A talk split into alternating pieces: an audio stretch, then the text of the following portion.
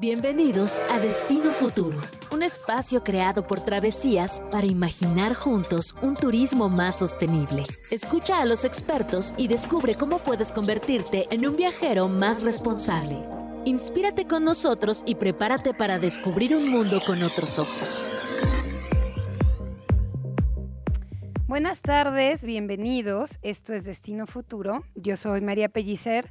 Nos escuchan a través de Radio Chilango 105.3 de FM y estamos aquí como cada martes. Recuerden que tenemos nuevo horario de 3 a 4 de la tarde platicando sobre turismo, sobre nuevas formas de viajar, sobre cómo está cambiando esta industria de los viajes y sobre cómo están cambiando esos viajeros. Y para el día de hoy tenemos un invitado súper especial y vamos además a estar platicando de uno de los destinos que yo personalmente más quiero, que es Japón. Conoce las ideas y propuestas de las voces más respetadas de la industria con CrossCheck.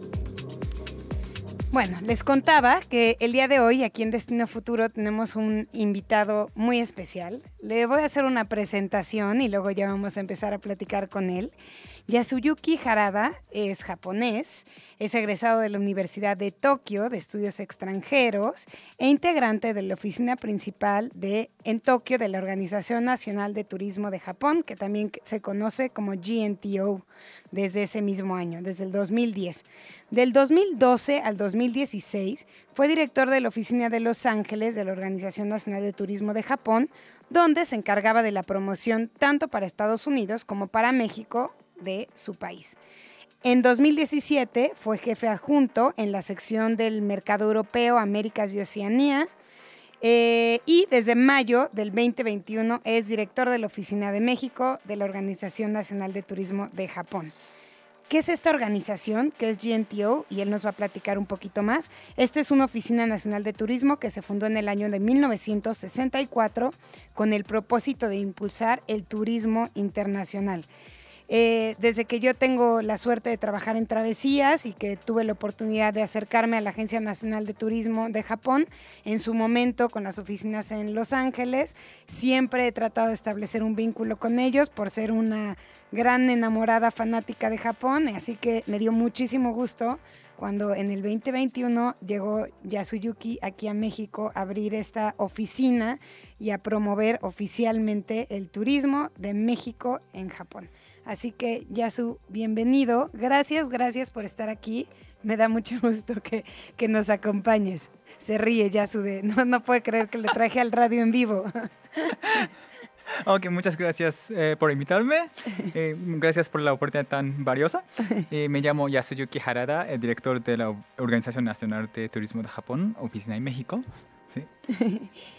Sí, sí, cuenta más, cuenta más. JNTO significa Japan National Tourism Organization en inglés y por sus siglas se llama JNTO y en español se llama Organización Nacional de Turismo de Japón. ¿sí? ¿Y su misión, Yasu, cuál es específicamente? Sí, eh, nuestra actividad eh, en México, en una palabra, eh, sería promoción de Japón como destino turístico a los mexicanos y al resto de latinoamericanos. Ok. Sí. Para dar ejemplo, como organizamos seminarios y webinars para agencias de viajes, para facilitar el entendimiento del destino, ofrecemos tours ah, en Japón para medios de comunicación, como ¿no? como María, para difundir información turística eh, de Japón a través de sus artículos y por último manejar sitio web y redes sociales en español eh, para proporcionar información turística para el público en general, entre otras. Bueno, y antes de, yo, yo te había mandado un poquito algunas ideas de lo que me gustaría que platicáramos, pero creo que todo el mundo que nos escucha allá afuera le va a dar curiosidad una, una cosa. Sí. ¿Cómo aprendiste a hablar español también? porque no es una lengua que el japonés y el español, bueno, tienen una pronunciación, hay veces similar, pero no, es... ¿Cómo aprendiste a hablar español?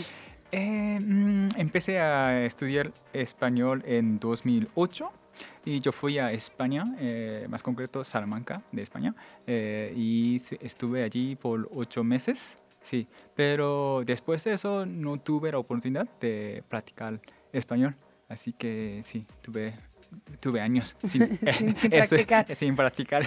Y ahora aquí en México has tenido la oportunidad de practicar mucho. Sí. Bueno, cuéntanos un poco ya su, cuál ha sido, creo que nosotros en Travesías hablamos mucho de Japón como destino. De hecho, el número que, que, está por salir ahora en marzo está dedicado totalmente a Japón. Eh, en la calle escucho constantemente que la gente quiere ir a Japón. ¿Tú por qué crees que, que a los mexicanos les, les gusta tanto el, el, el destino? Sí. Eh, creo que la verdad es que eh, no puedo limitar a una razón. ¿Sí? porque el encanto turístico de Japón es muy rica y variada. Sí. pero desde mi punto de vista, creo que eh, los dos principales motivos de viaje para eh, los mexicanos serían el contraste de la cultura moderna y el tradicional y la eh, gastronomía japonesa. Sí. sí. En México hay muchos fanáticos de anime y videojuegos, películas de Japón como Pokémon, Naruto, Dragon Ball, El viaje de Chihiro, Super Mario o lo que sea. Y hay tiendas... ¿Eh? ¿De qué dice nuestro productor? Captain Tsubasa. Captain, sí, Captain Tsubasa. y hay tiendas de Pokémon y figuras de anime, por eso definitivamente Japón es un paraíso para ellos. Y por otra parte, Japón alberga muchos lugares tradicionales eh, y eh, majestuosos como templos y santuarios y se encuentran en las ciudades grandes. Eh, por eso me parece que ese contraste ha cautivado la atención de viajeros mexicanos. Y por otro lado, como ves, se está aumentando cada vez más restaurantes japoneses en la Ciudad de México, sí. incluyendo restaurantes de ramen con fideos en, la sopa y de okonomiyaki, como diría pizza japonesa, eh, que habían tenido poco con conocimiento en México. Es una buena muestra de incremento de popularidad de comida japonesa y muchos mexicanos quieren probar de la primera mano la comida japonesa en Japón, yo creo. Y tú, Yasu, eh, ¿cómo ves que ha evolucionado desde que tú llegaste aquí a México ese turismo de mexicanos que está yendo a Japón? ¿Cómo ha ido cambiando? Ok, sí, de hecho, eh, como antes de 2016, eh, el número de viajeros andaban entre 20 y 40 mil e iba aumentando gradualmente, sí. pero en 2017 alcanzó a más de 60 mil gracias al inicio de vuelos directos diarios por Aeroméxico y All Nippon Airways, que es la aerolínea japonesa. Y en 2019 recibimos más de 71 mil viajeros mexicanos. Y lamentablemente la pandemia estropeó este crecimiento, pero el año pasado, 2023, eh, recibimos más de 94 mil viajeros, que fue la mayor cifra de la historia y mostró un aumento de 32% con respecto a 2019. ¿Y? Sí, y considerando que Japón tenía restricciones para la entrada de los viajeros internacionales hasta abril del año pasado, el número fue bastante grande, ¿verdad? ¿Y este número esperan que siga creciendo? Sí, espero que sí. De hecho, de hecho eh, dicho porcentaje de aumento fue eh, mayor en todos los países que tenemos oficinas eh, por eso podemos decir que actualmente eh, hay una tendencia de viajar a Japón, en México, gracias a Dios. Bueno, a quien nos escucha y que tiene ganas, que ya lo ha considerado y que dice, sí, me quiero, me voy a animar a ir a Japón. ¿Qué le recomendarías tú a una persona que se está animando a organizar su primer viaje a Japón? Sí. Eh, yo recomendaría, como el periodo de viaje recomendable sería de 14 días. Sí, eh, para conocer mejor eh, ¿no? del destino. Y sí es difícil, al menos 10 días. Ok. Incluyendo... Mínimo 10 días. Sí, mínimo 10 días, ¿no? Incluyendo llegada y salida de Japón. Y en ambas opciones visitar Tokio y Kioto es obligatorio, porque Tokio es la capital de Japón y Kioto fue la capital de Japón por más de mil años. Eh, por eso todas las cosas tradicionales que se asocian con Japón se encuentran en Kioto. Sí. Y en la opción de 14 días eh, puedes visitar, además de Tokio y Kioto, eh, lugares rurales como Takayama, Shirakawa y Kanazawa. Y eso te permite conocer el encanto turístico fuera de las ciudades grandes. Luego te explico.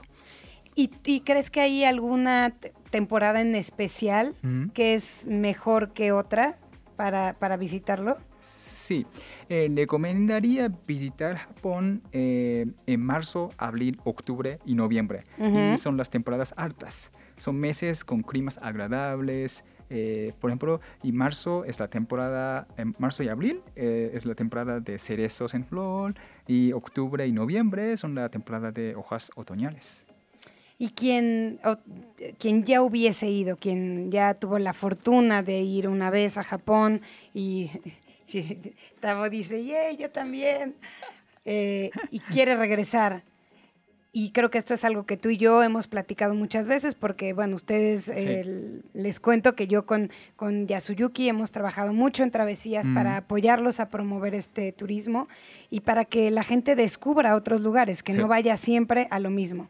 Bueno, para esos viajeros que ya fueron una o dos veces, ¿qué, qué lugares recomiendas que estén un poquito fuera de esa ruta del viajero? Sí, e, es una buena pregunta. Eh, mencioné hace un rato, pero le recomendaría Takayama, Shirakawago y Kanazawa, eh, porque Takayama conserva en buen estado las casas antiguas de era samurai y eh, tiene la atmósfera nostálgica. Y Shirakawago es la aldea que alberga unas 160 casas tradicionales de Japón, donde puedes echar un vistazo a la vida cotidiana de los campesinos japoneses. Y Kanazawa es conocido como una ciudad artesanos eh, y ofrece un abanico de actividades culturales como adogesión de oro. Sí. Y además, en eh, además Kanazawa se come bien pescado gracias a la cercanía del mar eh, de Japón. Sí, y otra sugerencia sería visitar la ciudad de Onomichi en la prefectura de Hiroshima, que está ah. en el oeste de Japón, como sabes.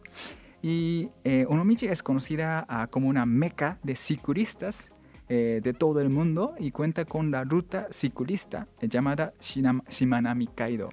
¿Sí? Shinamani Kaido. Shimanami Kaido. Shinamani Kaido. Hay una que se me está yendo. Casi, sí, sí, y la ruta es de unos 60 kilómetros y recorre el mar interior de Seto y ofrece una maravillosa vista panorámica del mar y no necesitas recorrer toda la ruta y puedes adquirir bicicleta electrónica. Ah. Por eso todo el mundo puede disfrutar el viaje y la ruta conecta pequeñas islas. Sí. Por eso hacer visita a solo una o dos islas sería una experiencia encantadora. Wow, suena muy bien este, este recorrido. Y sí, es verdad que platicamos muchas veces. Bueno, creo que otro de los temas que también es común eh, y es otro de los, o tal vez el, la mayor no sé por qué me viene la palabra en inglés, el misconception más grande que hay sobre Japón, es que Japón es un destino caro, mm. ¿no? Eh, y que es un viaje, para mucha gente siguen pensando inalcanzable. Eh, ¿Cómo lo sacamos de ese rollazo? sí, todo el mundo piensa que en Japón todo es caro, ¿no? Pero sin embargo, tenga en cuenta que el mito eh, se ha creado en los años 90 o 80. Y la situación ha cambiado mucho, ¿no? Y ahora es el mejor momento para viajar a Japón eh, gracias a la apreciación del valor de peso mexicano contra monedas extranjeras. ¿no? Y por ejemplo, en 2021, eh, cuando vine, eh, sí, cuando llegué a México, un peso mexicano equivalía a solo 5 yenes japoneses. Y hoy, un peso mexicano equivale a 8.8 yenes japoneses, lo cual es el aumento de más de 70%. Y el precio promedio de comida de Japón es de 1000 yenes japoneses. Por eso puedes comer auténtica comida japonesa por tan solo 115 pesos. Es Pesitos. Sí. Igual que una fonda o hasta más barato, porque una fonda de por aquí, más o menos una comida corrida estaría en unos 120 pesos y en Japón es común que algún un ramen, por ejemplo, que te queda satisfecho. El otro día lo platicamos con Yasu, yo le contaba de mi lugar favorito de ramen que está en la estación central de Tokio. Está más o menos en unos 850 yenes, 900. Sí, o sea, 100, 100 100 pesos, y comes eso una vez y quedas satisfecho durante todo el día. Así es. Entonces creo que nunca puede probar comida decente a, este precio en como Londres o París, ¿no? Totalmente. Claro, la inversión posiblemente sea el boleto de avión, ¿no? Creo que la mm. inversión más, más cara por ahora es el boleto de avión, sí. pero hay alternativas. Mm. Eh, los dos vuelos directos, tanto de ANA como de Aeroméxico, mm. suelen ser caros. Pero, ¿qué otra ruta sugerirías para los viajeros buscar tal vez Los Ángeles? Sí, Los Ángeles, Sí, o Dallas o, sí, o Texas, sí. Mm. San Francisco. sí, San Francisco sería. Y para quien no tenga visa, también no se les olvide, pueden volar vía Canadá. Sí. El aeropuerto de el aeropuerto de Vancouver tiene muchísimas conexiones y bueno, eso también hay una oportunidad ahí de, digo, porque ir por el otro lado, eso sí es como muchísimo, muchísimo más caro, mm. ¿no? Ir por el, por el lado de Europa. Bueno, em, a ver, si pudieras darles tres recomendaciones prácticas a los viajeros que van a Japón, mm. ¿qué recomendaciones les darías, Yasu? Eh, sí, eh, hace, hacer un rato eh, yo platicaba sobre la temporada alta. Sí. Entonces, si deseas viajar en esas temporadas como marzo, abril, octubre, noviembre, recomendaría reservar hospedaje y vuelos eh, con al menos 5, 6 meses eh, de anticipación. Oye, estos mexicanos, ojo, que los japoneses no son como nosotros y no dejan todo para el último minuto. Sí, para asegurar tu boleto y evitar aumento de precios. Sí. Y otra cosa sería, en cuanto al dinero, es probable que algunas tiendas y restaurantes, especialmente en zonas rurales, no acepten efectivo. Eh, por eso le recomendaría llevar una cierta cantidad de efectivo en yenes japoneses y al realizar el cambio, le recomendaría cambiar pesos mexicanos a dólares americanos en México y luego cambiar los dólares por yenes japoneses en el aeropuerto de Japón. Ok. Sí, les eh, te propongo esto eh, porque el tipo de cambio entre eh, pesos y yenes no es favorable. Ah, vale más la pena hacerlo en dólares. Así es. El peso está fuerte frente a dólares y el dólar está fuerte frente al yen. y además hay pocas casas de cambio que acepten monedas latinoamericanas. Ok, ok. Y otra sugerencia sería que sí, por, eh, no te preocupes por el idioma. Ok. okay? Eh, hay cada vez más gente que habla inglés y eh, las estaciones de tren y metro cuentan con anuncios en inglés. Y para moverse dentro de Japón, la aplicación de Google Maps será tu mejor amigo, ya que al introducir tu lugar de origen y destino, te mostrará qué línea de tren debes tomar, el costo de viaje, el tiempo estimado de trayecto. Creo que algo que yo siempre cuando platico con, con gente que está quiere ir a Japón o que dice, ay, no sé si podría ir a Japón, me voy a perder, y esto también es algo que hemos platicado juntos, es que parte del encanto de ir a Japón es perderse, porque pues ir a un lugar donde ya sabes dónde está todo, no tiene chiste. Aquí el chiste es esa misma experiencia de perderte, de encontrar tu camino, de que siempre hay alguien dispuesto a ayudarte, ¿no? Los japoneses son, incluso si no hablan el idioma, se van a acercar, si te ven perdido en la estación de tren, se van hasta acercar a, intentarte llevar hasta la puerta del tren donde tienes que ir. Así que creo que para quien le tenga eso sea un impedimento, deben de perder ese miedo, ¿no? Así es. Sí, mm. totalmente. Creo mm. que es una de las cosas más importantes. Bueno, vamos a hacer nuestra primera pausa. Vamos a irnos directamente al, playlist del día de hoy. Y déjenme ver porque donde aquí tengo anotado. Elegimos una canción que se llama Alone in Tokyo del grupo de Air, del grupo francés Air, muy enamorados de Japón y que bueno, todos van a acordarse de, haber aparecido en esta famosa película que de alguna forma puso en el mapa turístico hace, hace ya unos años eh, Lost in Translation de Sofía Coppola. Así que bueno, los dejamos con esta canción y seguimos platicando con Yasuyuki Harada de la Asociación Nacional de Turismo de Japón.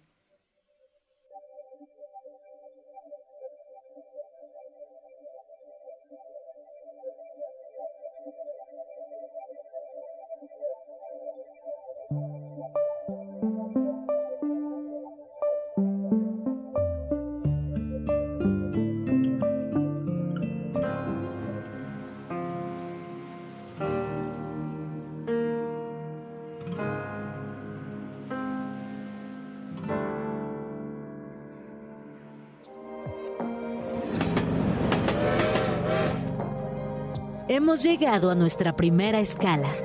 Descansa y aprovecha para estirarte. Nuestro viaje continúa. Regresamos. Todos a bordo. La travesía de Destino Futuro continúa en este momento. Estamos de regreso aquí en Destino Futuro. Nos escuchan a través de Radio Chilango 105.3 FM. Yo soy María Pellicer y estamos aquí platicando con Yasuyuki Harada de la Oficina Nacional de Turismo de Japón.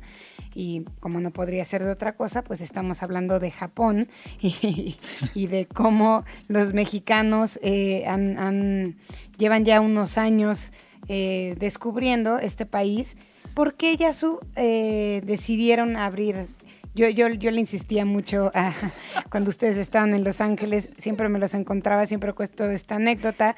Eh, yo siempre iba a saludar a los de la Agencia Nacional de Turismo, que en ese entonces sus oficinas centrales están en Los Ángeles, y yo iba a presentarme y les decía, hola, soy la periodista mexicana que ama Japón, y hoy escribí, y escribí esta historia, hice este viaje, y yo insistía, insistía, ¿cuándo van a venir a México? Bueno, finalmente abrieron aquí. Sí ¿Por qué crees que fue la decisión de abrir, de abrir en México? Em, y, cómo ha sido también esa experiencia para ustedes, porque no se encargan solo de México, sino de toda Latinoamérica, excepto Brasil, ¿verdad? Correcto, Brasil. Excepto Brasil. Sí. Sí, eh, de hecho, antes de la pandemia, el gobierno japonés tenía la meta de recibir más de 40 millones de turistas internacionales hasta 2030 y ampliar la variedad de países emisores de los viajeros eh, que viajan a Japón. Y en ese sentido, ya que no teníamos ninguna oficina en Latinoamérica y en el ranking de países emisores, el número de turistas mexicanos que viajaron a Japón eh, ocupaba el lugar después de los países que ya teníamos oficinas, decidimos eh, abrir nuestra oficina en México. Bueno, tal vez para que yo también siempre cuento mucho esta anécdota para quienes no lo sepan y digo, no sé, tú me vas a decir si, si, si te, estás de acuerdo, desde saber mucho mejor que yo. Pero uno de los factores claves, como decías, pues fueron los vuelos, ¿verdad? Cuando Aeroméxico abrió la primera ruta a Narita, cuando después All Nippon Airways abrió una ruta directa también. Y esto en parte se debió a un tema que tiene que ver con la manufactura de automóviles, porque Toyota manufactura aquí en México, cerca de San Luis Potosí, y eso también hizo que económicamente había un interés y eso se fue convirtiendo en un tema que iba ya a ser un más como bueno, había ese vuelo y pues se empezó a utilizar como un tema turístico, pero originalmente originó por un tema más, digamos, como eh, económico, ¿no? ¿Correcto? Sí, así es. Y hablando justamente de economía, eh, hay otra tendencia que platicábamos, me gustaría que nos contaras un poquito, Yasu.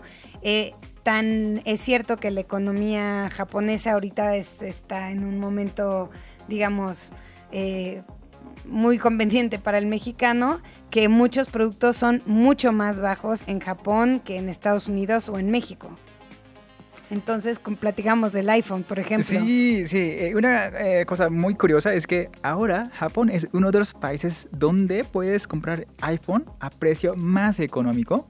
Eh, por ejemplo, en México se vende iPhone 15, el último, último modelo, desde 19, 500 19.500 pesos, mientras que en Japón lo vende por eh, 14.200 pesos. ¡Wow! ¿Ok? Así de... Sí, con eso pago por lo menos una parte del boleto de avión, sin duda. Sí, así de barato. Sí, así de barato. ¿Y qué otras? Bueno, eso, eh, a ver, eh, las compras en Japón, hay, hay, hay, hay muchas compañías japonesas famosas y, con precios muy accesibles, ¿no? Sí, por ejemplo, eh, recomendaría eh, hacer compras en tienda de cada artículo por 100 yenes. 100 yenes, o sea, 11, eh, 12 pesitos. y, lo, lo, que puedes comprar en esa tienda, por ejemplo, un juego de palillo o un borrador de goma eh, eh, en forma de sushi y una, taza con letras japonesas. Por eso es un lugar perfecto para ah, comprar souvenirs para sus, eh, sus amigos. Mm. Y bueno, mucha gente conoce Uniqlo, que es una de las tiendas así más eh, conocidas, internacionalmente más famosas, pero hace, no todo el mundo conoce, ¿cómo es el nombre de su nueva tienda que es más económica? Gu, Gu. Ah, eh, GU. GU, sí. que es una nueva tienda de, de Uniqlo, donde todavía es más barato. Sí, más barato. y también yo siempre recomiendo mucho Don Quijote. Ah, Don Quijote, sí. es una tienda de muchos pisos donde encuentras todo tipo de cosas ideal para recuerdos y regalos como llaveras o como chocolates como Kit Kat de sabor matcha, sí. Y la ventaja de Don Quijote, la tienda Don Quijote es que abierta 24 horas en las ciudades grandes. Bueno, otra, hay, algo que también te quería preguntar, Yasu, que muy mucha gente me, pregunta y es un poco sobre la movilidad. Mm. Em, ¿Cuál crees que sea la manera más fácil eh, una vez que la gente compra su boleto de avión, que es el, digamos, el transnacional, ese es el más importante. Una vez llegando, la mayoría de la gente llega a Tokio, ¿qué sugieres tú para moverse en Japón? Eh, por ejemplo, dentro de Tokio eh, puedes moverse en metro. Sí. Sí.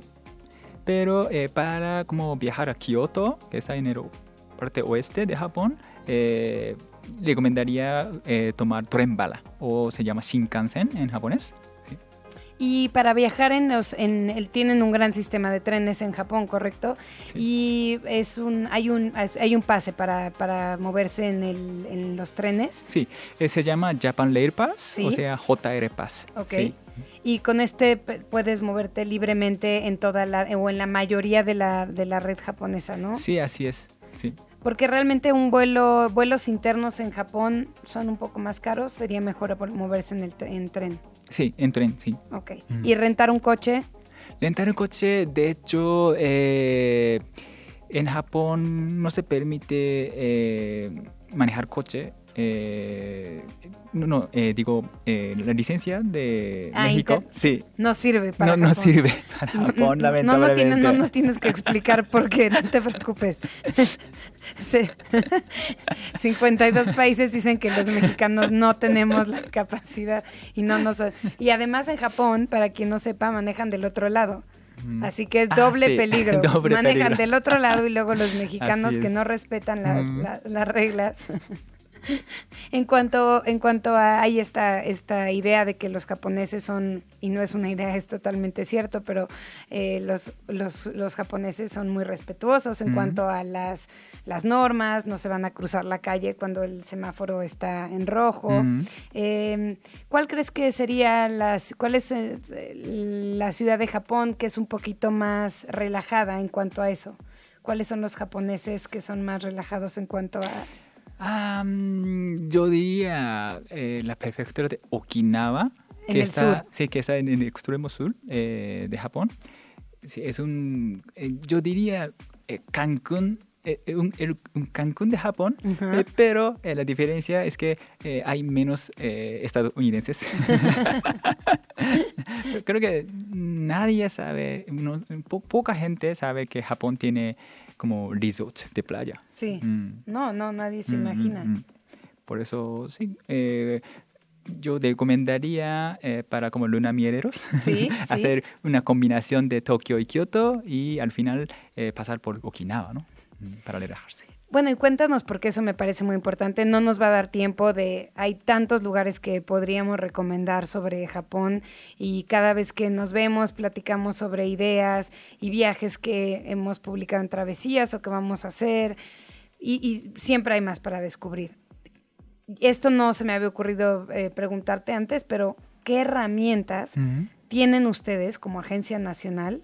Para que quien esté allá afuera las use, se informe, porque tú y yo aquí les damos un poquito de, ideas, pero realmente hay muchas oportunidades para, hacer viajes. Sí. Eh, entonces manejamos como redes sociales eh, de Facebook y tenemos una cuenta de Facebook e Instagram para proporcionar información turística eh, del turismo de Japón. Sí, presentando como lugares menos conocidos. Sí, mm. ok. ¿Y esa cuenta yo los tagué hoy en la mañana, pero nada más para asegurarnos y que todo el mundo los vaya a seguir. Sí, el, nombre de la cuenta de Instagram, por ejemplo, eh, visitjapan.latam. Ok, perfecto. Mm. Ahí lo siguen y ahí ustedes tienen muchísima información sobre cosas a lo mejor no tan conocidas. Mm, así es. O, videos chistosos. bueno, y hay una página también internacional de la Agencia Nacional de mm, Turismo. Así es. Donde pueden revisar por prefecturas. ¿Cuántas prefecturas hay en Japón? Mm, son eh, muchas. Sí, son muchas. 47, sí, 47. Serían como los estados de Japón. Entonces, bueno, con todo lo que hay que hacer, las temporadas. Así que información y recursos hay muchos. Y más bien es que la gente se anime a ir a Japón. Y Bueno, Yasu, te agradezco muchísimo que hayas venido hoy aquí a platicar con nosotros. Para mí es un gusto. Ya sabes que siempre hablar de Japón me, emociona, así que muchísimas gracias por habernos acompañado. Sí, al contrario, muchas gracias por invitarme. Sí. Muy bien, bueno, pues nosotros vamos a continuar y nos vamos a ir directo a nuestra sala de espera. La espera también hace parte del viaje. Checa nuestras recomendaciones para hacer tus traslados más entretenidos. Continuamos aquí en Destino Futuro y llegó la hora de nuestra sala de espera, donde como cada semana nos acompañan nuestros amigos de Bookmate para platicarnos sobre literatura para llevar a nuestros viajes. Y esta semana está con nosotros Julia Chardebois. Te quiero decir Julia cuando digo Chardebois. Bienvenida, Julia. Hola, María. Muchas gracias. No, un gusto tenerte aquí. Cuéntanos qué novela traes para para platicar hoy. Sí, entonces pues les voy a contar de una novela que pueden encontrar en Bookmate, que como bien lo sabe, Bookmate es una app para leer y escuchar miles de libros. Y entonces esa novela, bueno, hice trampa otra vez y escogí otro autor francés, que por mi acento ya saben que soy francesa, que se llama Michel Houellebecq, y la novela se llama Sumisión. Nunca he leído, es una de mis grandes eh, lagunas. Cuéntame. Pues Michel Houellebecq es un autor francés muy controversial. Sí. Y esa novela eh, desató una polémica especialmente fuerte allá, porque pues, además hubo unas circunstancias extraordinarias alrededor de su publicación. Entonces les cuento un poco que es, es, se trata, es como una novela de anticipación del tipo ciencia ficción, pero ciencia ficción política. Y entonces se imagina en esta novela que después de muchos conflictos entre jóvenes nacionalistas y jóvenes musulmanos en, Francia, de repente se elige eh, un presidente musulmano en Francia quien empieza a legalizar la poligamia, a obligar a los profesores de universidad a convertirse, obligar a la población a vestirse de manera correcta. Bueno, es como toda una ciencia ficción sobre... Eh, de, hecho, fue escrita, la novela salió en el 2015, cuando todavía no había tanto en la escena pública política en Francia eh, figuras políticas que estaban hablando de lo que ahora habla un, político de extrema derecha que se llama Zemmour, que habla del gran reemplazamiento. Entonces es un, pero al final era un poco ya esa idea traída en la novela, de que poco a poco pues la, la cultura y la historia francesa va desapareciendo detrás de la, de la, del, Islam. del Islam, ¿no? Y lo que fue absolutamente loco es que esta novela fue publicada el 7 de enero del 2015 eh, y justo para su publicación un periódico que, que era un de, caricatura de sátiras mm. que se llama Charlie Hebdo había decidido pues sacar una era la portada estaba dedicada a, Welbeck y a su novela y hacían bromas adentro como eh, había un dibujo así donde se veía Welbeck eh, diciendo ay todavía no hubo atentados en Francia y el 7 de enero de 2015, día de la salida de ese número y de la novela, eh, fue, es una fecha traumática para el pueblo francés porque fue el atentado que hubo en, justo en esa revista de Charlie Hebdo, eh, donde asesinaron a varios periodistas en el corazón de París. Y no por esa portada, sino por unas caricaturas de Mahomet que se habían hecho unos meses atrás. Y, y al final ese, ese hecho, todo lo que, las circunstancias alrededor de esa novela, eh, que de repente apareció como una especie de horrible profecía, hubo como una, mm, una polémica tremenda desatada alrededor de esta novela. Y lo que es interesante, yo creo, para un viajero que viaja a París, que al final existen, hay muchas maneras distintas de abordar la ciudad, ¿no? Uno puede ver como el París osmaniano, hermoso, con todas esas construcciones armoniosas, bien hechas, esos edificios blancos. Eh, entonces, pues, uno puede viajar a París solamente enfocándose en esa historia de esplendor eh, que, que, tuvo la ciudad de las luces. Eh, pero también yo creo que ya no es posible llegar a Francia sin tener como algo de curiosidad también por qué está pasando en la Francia de hoy, ¿no? Y en todos los, eh, pues, la ola de mm, eh, estamos en un momento muy fuerte en, Europa, no solamente en Francia, sino en casi todos los países europeos, donde hay una fractura social tremenda y donde por para entender también cómo va y por qué va creciendo la extrema derecha y por qué, ya no hay maneras de reunir esas dos partes de Francia entre eh, unos nacionalistas extremas y otra juventud que... Eh, no, para nada como la de Huelva, que son puros musulmanos, pero que por lo menos está a favor de una mixidad y de, de recibir migrantes y, y, de una sociedad un poco más mestiza y multicultural.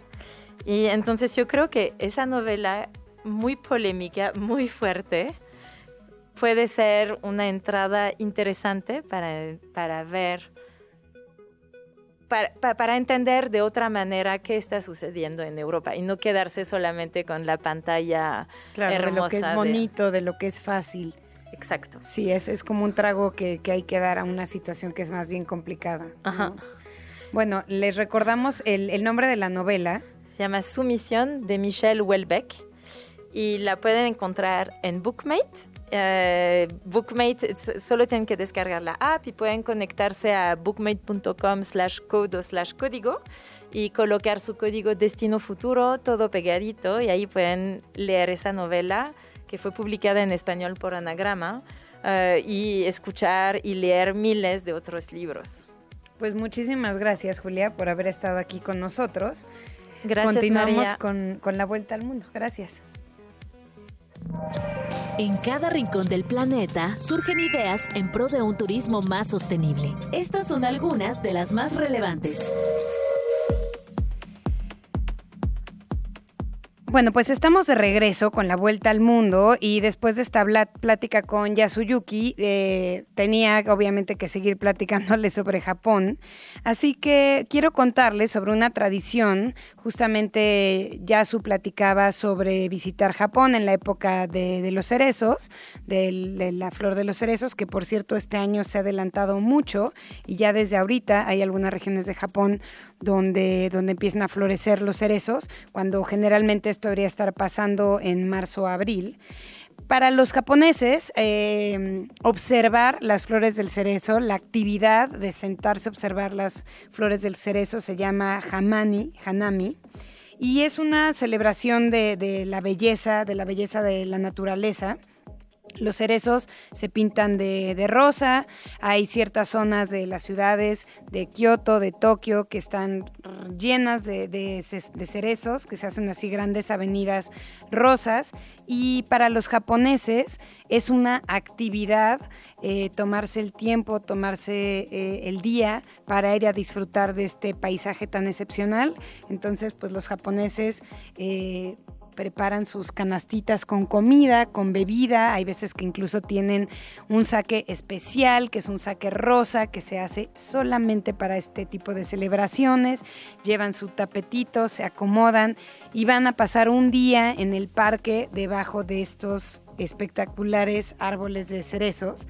Eh, justamente la Agencia Nacional de Turismo de Japón compartió con nosotros una, una lista de cuáles son esos lugares donde ustedes como viajeros pueden ir a ver eh, cerezos en flor. Uno de esos lugares es el castillo de Himeji, que se conoce como el castillo de la garza blanca debido a su deslumbrante color blanco y a su elegante diseño. Este es un castillo que está relativamente cerca de, Kioto, puede, irse a visitar como una extensión durante unos días que pasan en Kioto y es un lugar ideal para ir a ver flores del cerezo. Otro lugar también ideal para ir a ver flores de cerezo son los templos de Nara, Nara también fue una capital eh, de Japón antigua capital eh, de Japón, muy cerca también de Kioto, ideal para un paseo de, de, un día. Y durante la temporada de Hanami los jardines de los antiguos templos se llenan de un espectáculo impresionante con los cerezos en flor y realmente se crea un ambiente muy muy mágico para los que ni siquiera tengan tiempo de, tengan planeado un, viaje y no vayan a salir de, Tokio, no se preocupen, en Tokio también hay muy buenas opciones. Está el Parque de Bueno, que es uno de los parques eh, principales de la ciudad, una especie de Chapultepec. Además es un parque muy bonito que tiene varios de los museos principales de la ciudad y hay varias zonas del parque donde se pueden ver cerezos en flor. Y luego está Meguro, que es un río, un río que también está ahí en Tokio. Y a los dos lados del río tiene una, avenida llena de cerezos en flor. Y creo que como extranjero lo que es más bonito de vivir esta época del Hanami es verdad que es la época más turística del país en general, porque muchos viajeros consideran que es la época cuando tienen que ir, así que todo suele ser un poquito más caro. Pero creo que lo más bonito de ir durante esta temporada es ver cómo los japoneses disfrutan de este, de este espectáculo y cómo realmente le dedican un tiempo, realmente sí se van a pasar una tarde entera a sentarse debajo de un árbol y admirar la naturaleza. Eso es algo que tiene que ver mucho con pues la conexión que los japoneses tienen con con lo que los rodea, con, con, con, lo natural, con el shintoísmo y durante la época de los cerezos en flor, esto es algo que definitivamente no se pueden perder.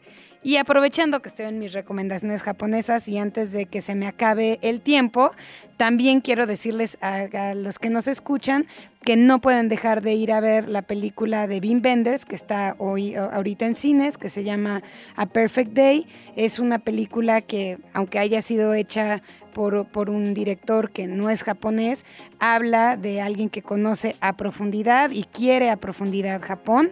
Cuenta la historia de un, de un hombre que se dedica a limpiar baños públicos y que encuentra la belleza en cada detalle, en cada cosita de su vida.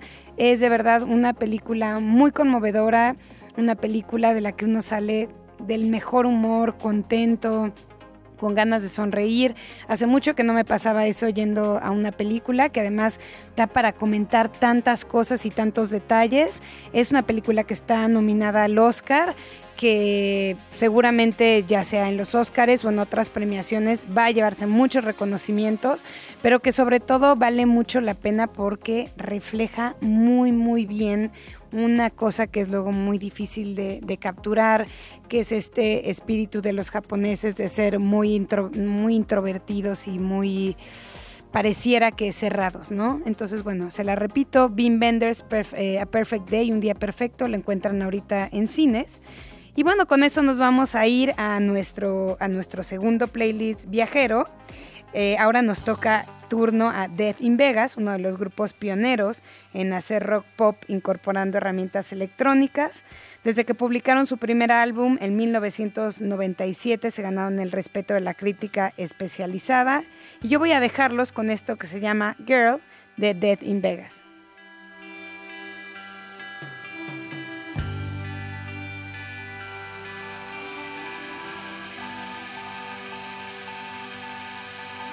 Llegamos al final de Destino Futuro. Gracias por habernos acompañado. Yo soy María Pellicer. Estuvimos platicando el día de hoy con Yasuyuki Harada de la Agencia Nacional de Turismo de Japón. Ya saben que nos pueden seguir en arroba destino-futuro MX, eh, en arroba travesías. A mí me encuentran en arroba señorita Pellicer. Esto es Radio Chilango 105.3 ya saben que estamos transmitiendo en vivo y los voy a dejar aquí a continuación con Nat en Mercado Sonoro, que seguro que les va a poner muy buenas rolitas. Muchas gracias, nos vemos la semana que viene. Por hoy hemos llegado a nuestro destino futuro. Esperamos que, igual que nosotros, hayas disfrutado de este recorrido. Síguenos en nuestras redes sociales y suscríbete a nuestro newsletter si no quieres esperar a nuestro próximo capítulo para recibir tu dosis de inspiración. Radio Chilán, Radio Chilán, 105.3 FM. La radio que...